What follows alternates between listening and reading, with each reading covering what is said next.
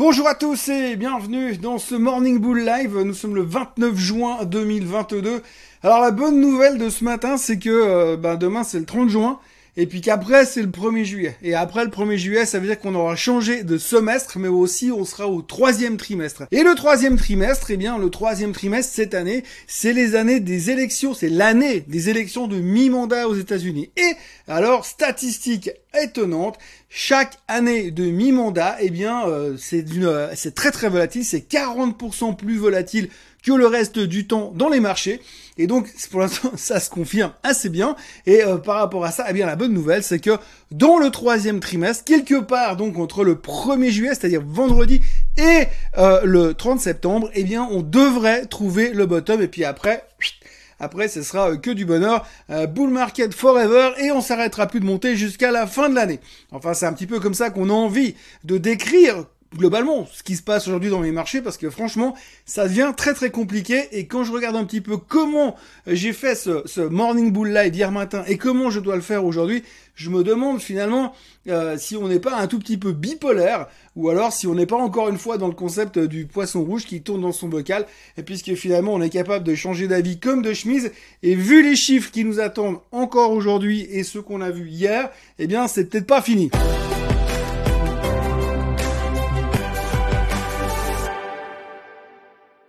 Les marchés européens ont terminé en hausse, complètement indépendants des marchés américains, puisque les marchés américains, eux, ont terminé en baisse pour des raisons totalement différentes de la raison qui fait que les marchés européens ont terminé en hausse. La raison de la hausse des marchés européens, c'est la Chine. Alors la Chine sont en train de se réouvrir, de permettre aux gens qui veulent venir en Chine de faire des quarantaines beaucoup plus courtes. Dorénavant, ce sera plus que 7 jours de quarantaine, plus ensuite euh, 3 jours à contrôler dans un centre gouvernemental. Ça, ça promet d'être super sympa. Je me réjouis vraiment d'aller en Chine juste pour aller passer ces 3 jours dans ce centre gouvernemental à me faire tarauder le nez 23 euh, fois par jour à coup de coton-tige.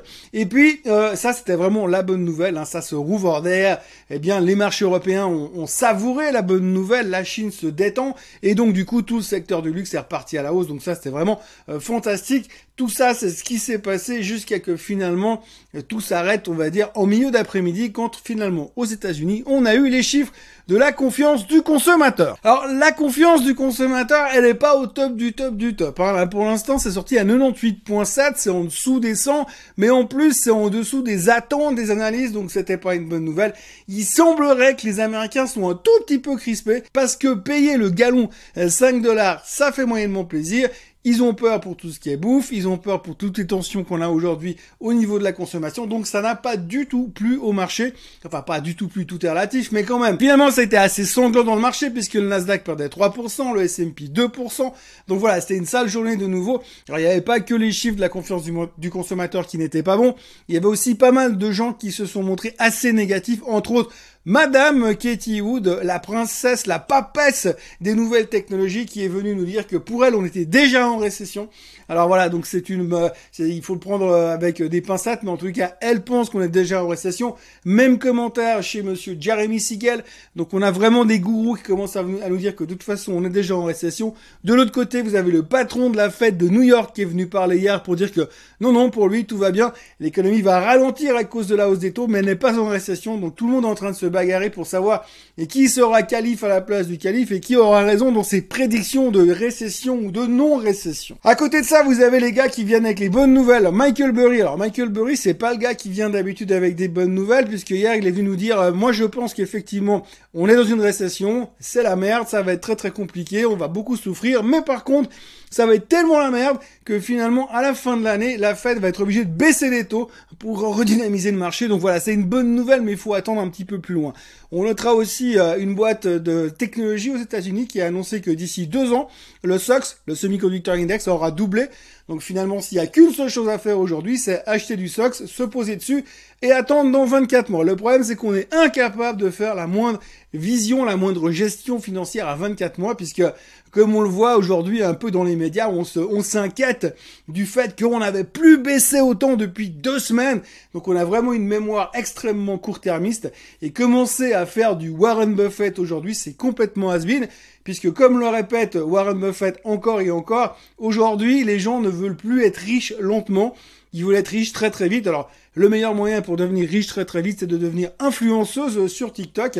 Vous faites des vidéos qui durent 12 secondes et vous dites ce qu'il faut faire en crypto-monnaie ou en action et vous allez devenir très très riche avec beaucoup beaucoup beaucoup de followers. Il y a une chose qu'il faut regarder, encore une fois, je sais, je vous reparle de Nike, mais je me dis quand même, il y a des choses qui sont un tout petit peu aberrantes. Euh, on a parlé des chiffres de Nike l'autre jour. Après clôture, donc euh, euh, mardi soir, non, mais lundi soir après clôture, on a vu que les chiffres de Nike étaient pas terribles. Enfin, étaient meilleurs que les attentes, mais attention, il y avait quelques doutes au niveau des marges, et donc le marché s'est donc accroché à ça. Donc ça, ça nous donne déjà une indication sur comment est-ce qu'on va interpréter les chiffres durant ce trimestre. Je vous l'ai dit déjà dans ces vidéos, ça va être très compliqué de voir comment ça va être pris, parce que finalement, c'est pas forcément bon ou pas bon. On sait que les attentes sont relativement basses mais on va se méfier de tout ce qu'il y a à l'intérieur comme doute de la part du management. Et hier, il y avait un doute dans les chiffres de Nike, c'était les marges. Alors les marges plus le fait que la Chine ralentisse. Alors ils avaient peur que la Chine ralentisse. Leurs ventes ont ralenti de 20% en Chine, ça on le savait. Maintenant avec la bonne nouvelle de la Chine hier, on pouvait espérer un peu mieux. Mais pas du tout. Que nenni, la crainte sur les marges a fait très très peur aux actionnaires et Nike s'est fait littéralement démonter de 7% avec des chiffres qui étaient globalement tous meilleurs que les attentes, sauf avec un petit doute sur les marges. Donc, il faudra faire très très attention ces prochaines semaines, parce qu'effectivement, on voit très bien qu'il va falloir, pour avoir une bonne interprétation des résultats, il va non seulement falloir sortir des chiffres mieux que les attentes, mais en plus n'avoir aucun doute nulle part, et si possible avoir une très très très très très bonne vision pour les 6 12, 18, 24, 245 prochains mois. Donc si on regarde la clôture de Nike, eh bien le titre clôture au plus bas depuis août 2020. Alors euh, on n'est pas encore à mars 2020, il faudrait encore que ça baisse de 30%, mais le titre a déjà perdu plus de 30% cette année, 7% hier. Euh, franchement, on arrive quand même à des niveaux sur Nike, ça devient juste un peu n'importe quoi, parce qu'encore un petit effort et puis on est au même niveau que lors de l'avant, enfin du moment de la pire crise des, de la pandémie où euh, les pangolins se reproduisaient avec des chauves-souris et donc ça c'est très très euh, si on devait revenir à ces niveaux-là. Pour l'instant, on n'en est pas là, mais c'est vrai que la grande question que tout le monde se pose, c'est est-ce qu'on a la capacité euh, de s'affaiblir de nouveau? Hier, dans les marchés, on était tous en train de se dire que finalement, on était dans une zone où le marché pouvait remonter encore un petit peu parce qu'il y avait encore un petit peu d'énergie. Et puis entre deux, confiance du consommateur, Madame Katie Wood qui est négatif, bam, euh, le marché repart à la casse et tout coup, on s'est dit ouh méfiance quand même. Et puis surtout méfiance quand même parce que cet après-midi, il y aura pas mal de chiffres économiques. Il y aura entre autres le CPI, l'inflation donc en Allemagne et en Espagne. On a vu comment ça s'est passé le mois dernier. C'est pas forcément une bonne nouvelle, sachant que l'Europe n'a rien fait. On va revenir tout de suite sur le sujet de l'Europe d'ailleurs. Mais en gros, euh, l'Allemagne et l'Espagne vont publier leur CPI. Il y aura aussi le PCE aux États-Unis. Alors le PCE d'habitude on s'en fout complètement, mais on vient de nous dire récemment que c'est le chiffre que la Fed allait regarder très attentivement. Donc attention si les chiffres du PCE sont pas bons ou en tout cas trop inflationnistes je vous dis même pas comment on va reparler de hausse des taux pour la fin du mois de juillet. Hausse des taux qui hier, je le rappelle, on était en train de se dire que potentiellement on montrait pas de 0,75, mais peut-être seulement de 0,5. Je voudrais vous lire trois phrases aujourd'hui parce qu'il n'y a rien de mieux que ça pour euh, déterminer, pour expliquer finalement ce qui se passe en ce moment à la BCE. Donc vous savez que la BCE, ils sont en train de se réunir en ce moment. Ils sont en week-end prolongé, ou plutôt en semaine de congé euh, au, euh, au Portugal.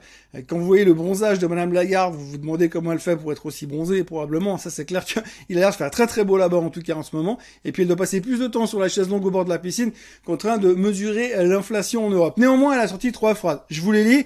Euh, je vous les lis parce que franchement, il n'y a pas, il a pas mieux pour décrire comment on est en train de se comporter aujourd'hui à la BCE. L'inflation dans la zone euro est excessivement élevée et devrait le rester pendant un certain temps encore. Monstre surprenant. C'est un grand défi pour notre politique monétaire, sans blague. Les pressions inflationnistes s'élargissent et s'intensifient. Alors ça, on l'aurait pas deviné. Donc voilà, en gros, ils partent trois jours à Sintra là-bas au bord de la mer pour se dire euh, qu'est-ce qu'on va faire au niveau de l'inflation? Et tout ce qu'on arrive à nous dire, c'est que l'eau ça mouille, le ça brûle et que si vous mettez la main sur le bureau avec un clou et vous tapez dessus avec un marteau, ça fait très mal. Donc en gros, elle a en fait un magnifique enfonçage de porte ouverte, on n'est pas plus avancé qu'avant. On attend quand même au début du mois de juillet, donc incessamment sous peu, une première hausse des taux de la BCE, mais pour l'instant, rien ne se passe, donc on se réjouit déjà de voir les chiffres du CPI en Allemagne et en Espagne qui seront publiés tout à l'heure. On notera aussi qu'aujourd'hui, Monsieur Powell, qui est invité à la BCE à Sintra au Portugal, va aussi parler, donc autant dire qu'il va forcément forcément nous donner peut-être quelques indices sur ce qu'il va faire sur le prochain meeting de la Fed fin juillet ou peut-être celui du mois de septembre ou celui d'octobre ou celui de mars 2032, on sait pas, mais en tous les cas, on attend toujours avec attention et on va lire et décortiquer toutes les phrases de monsieur Powell. Qui sait, peut-être qu'on aura la clé pour savoir ce qu'il faudra faire en termes d'investissement pour les 14 prochaines années. Dans les petites news qu'il faut retenir, le pétrole est à 111 dollars. L'or est à 1821 dollars. Le bitcoin est à 20 000 dollars. Monsieur Elon Musk continue de licencier massivement chez Tesla. Euh, il y a pas mal de gens qui sont en train de le poursuivre dans tous les sens. Il faut retenir un tout petit entrefilet. Il licencie 200 personnes dans la division voiture autonome. Voiture autonome qui est le truc qu'on attend depuis 4 ans et le mec il vire des gens là-bas dedans. Ça doit vachement bien marcher en tout cas. Et puis Novartis a annoncé un plan de licenciement massif. 8000 personnes dans le monde entier sur 110 000 employés. 1400 personnes en Suisse. C'est euh, là qui c'est ce qu'il faut retenir chez Novartis. Alors bon, grosso modo, c'est pas une grosse surprise. Ils veulent économiser un milliard euh, par année d'ici 2024. Ça a déjà été annoncé dans la première partie du plan de restructuration il y a quelques mois en arrière. Ça continue. C'est pas forcément une bonne nouvelle, mais il faut le savoir. Voilà, donc en gros, on est en plein milieu de nulle part. On se pose énormément de questions, comme d'habitude. Euh, ça va, ça vient dans tous les sens. C'est vrai qu'on a vraiment ce côté euh, combat de savoir est-ce qu'il faut croire au rebond Est-ce qu'il faut se dire que c'est pas encore euh, le moment d'acheter massivement? En tous les cas, si on revient sur les statistiques dont je vous disais tout à l'heure, eh bien on sait aujourd'hui que globalement, normalement, dans ces élections de mi-mandat, et ça fonctionne plutôt bien historiquement, on doit avoir un rebond quelque part dans le troisième trimestre. Alors, est-ce que ça va commencer le 1er juillet ou est-ce que ça va commencer euh, le 30 septembre, sachant que les deux dates et l'inter et entre deux, on est dans le troisième trimestre? Ce sera la grande surprise. évidemment, toujours beaucoup de questions qui vont se poser par rapport à la confiance du consommateur, par rapport aux chiffres économiques, par rapport aux chiffres de l'inflation. Euh, il y a vraiment tous les avis qui sont dans la nature et on sent vraiment que, euh, eh bien, euh, personne ne sait trop où aller. Et j'ai vraiment l'impression que si on regarde, sans faire de grandes statistiques, eh bien, on est vraiment 50-50. Euh, et jamais, jamais dans les marchés, on a été aussi proche de jouer nos séances à pile ou face. Pour le moment, les futurs sont légèrement en hausse aux États-Unis, mais vu tout ce qui nous attend cet après-midi et vu tout ce qui peut encore se passer ce matin en Europe, je n'y attacherai pas de trop grande importance. Voilà, moi je vous remercie d'avoir été avec moi ce matin. N'oubliez pas de vous abonner à la chaîne Suisse Côte francophone. N'oubliez pas d'en parler partout autour de vous. On est à plus de 19 000 followers. Je rappelle quand même qu'il y a au mois de septembre, il y a deux ans, même pas encore deux ans, on a démarré avec quasiment rien du tout. On est à 19 000, ça continue d'augmenter. Euh, merci, merci d'être là chaque matin. Merci de nous faire confiance. Euh, on se retrouve bien entendu demain matin pour un nouveau Morning Bull Live. Et puis n'hésitez pas à liker cette vidéo et puis passez une très très très bonne journée malgré les doutes qui pèsent sur nos têtes. À demain. Bye bye.